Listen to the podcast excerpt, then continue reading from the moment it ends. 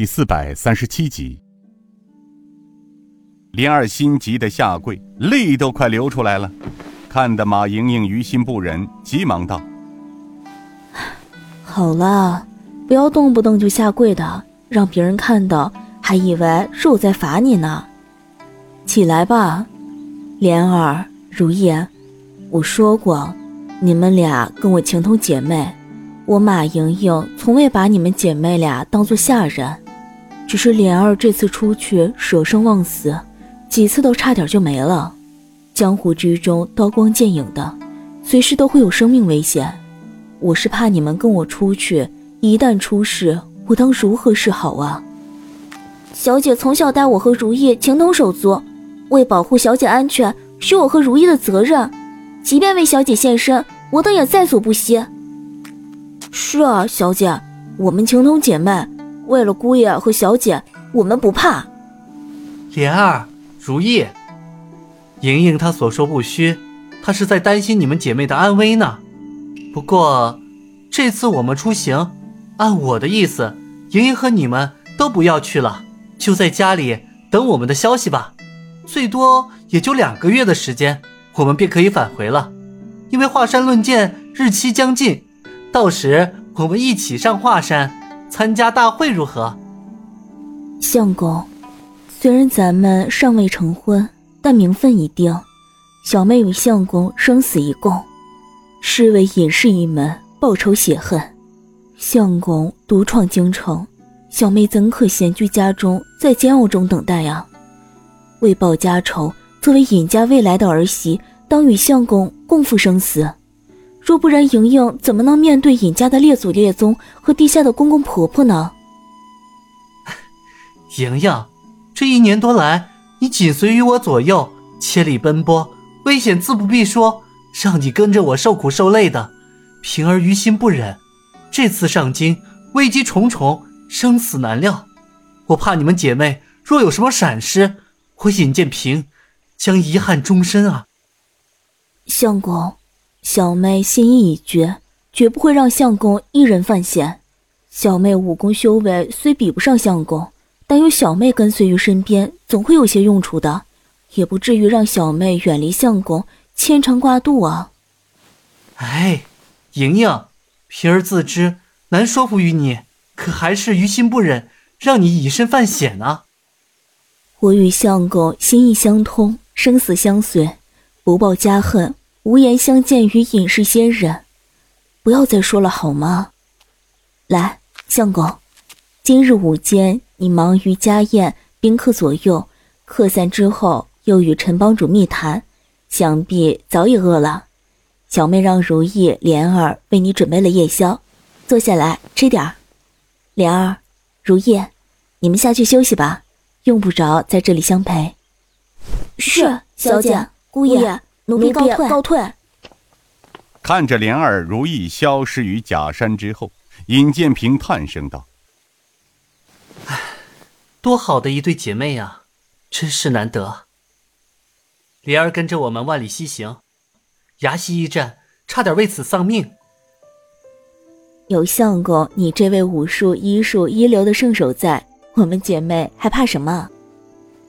江湖杀孽，刀剑无情，真到了要命的关头，只怕我尹建平医术再高明，空也医治于白骨，还治其人之身呢。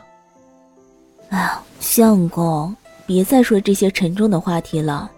自古道是生死由命，富贵在天。来，我们喝一杯，如何？两个相亲相爱的人，在深夜的听雨轩里，四台四镜，把酒言情，似这样的风月情怀，对江湖中的情侣来说难能可贵。酒酣耳热之时，马莹莹娇声问道。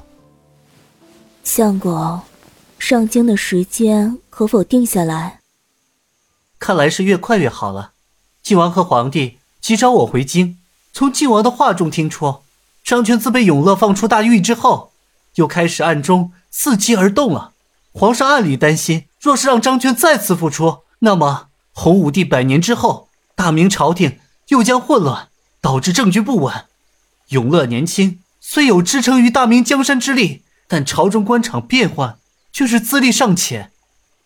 所以，洪武帝担心永乐太子登基以后会被其外公利用，最终变成傀儡皇帝，江山易主，最终让大明万世基业在永乐手中而止。啊，平儿，为什么自太子死后，洪武帝不干脆把太子位传给晋王，却为何隔代传个永乐呢？尹建平笑了笑，呵呵。自古宫廷政治，非我等所能窥视。皇帝这样做，恐怕还有不为人知的秘密所在吧。算了，莹莹，宫廷内部之事不是你我所关心的。这次皇上暗中深意，准我回京除掉张权及其党羽，显示内涵深意。这对我尹建平来说，未必是件坏事。一来可报家仇，二来。为未来朝廷官场清除祸根，肃清官场恶势力，这对未来大明朝廷传世万代有着极深的政治目的。相公这么一说，小妹似乎明白了洪武帝这样做的深意了。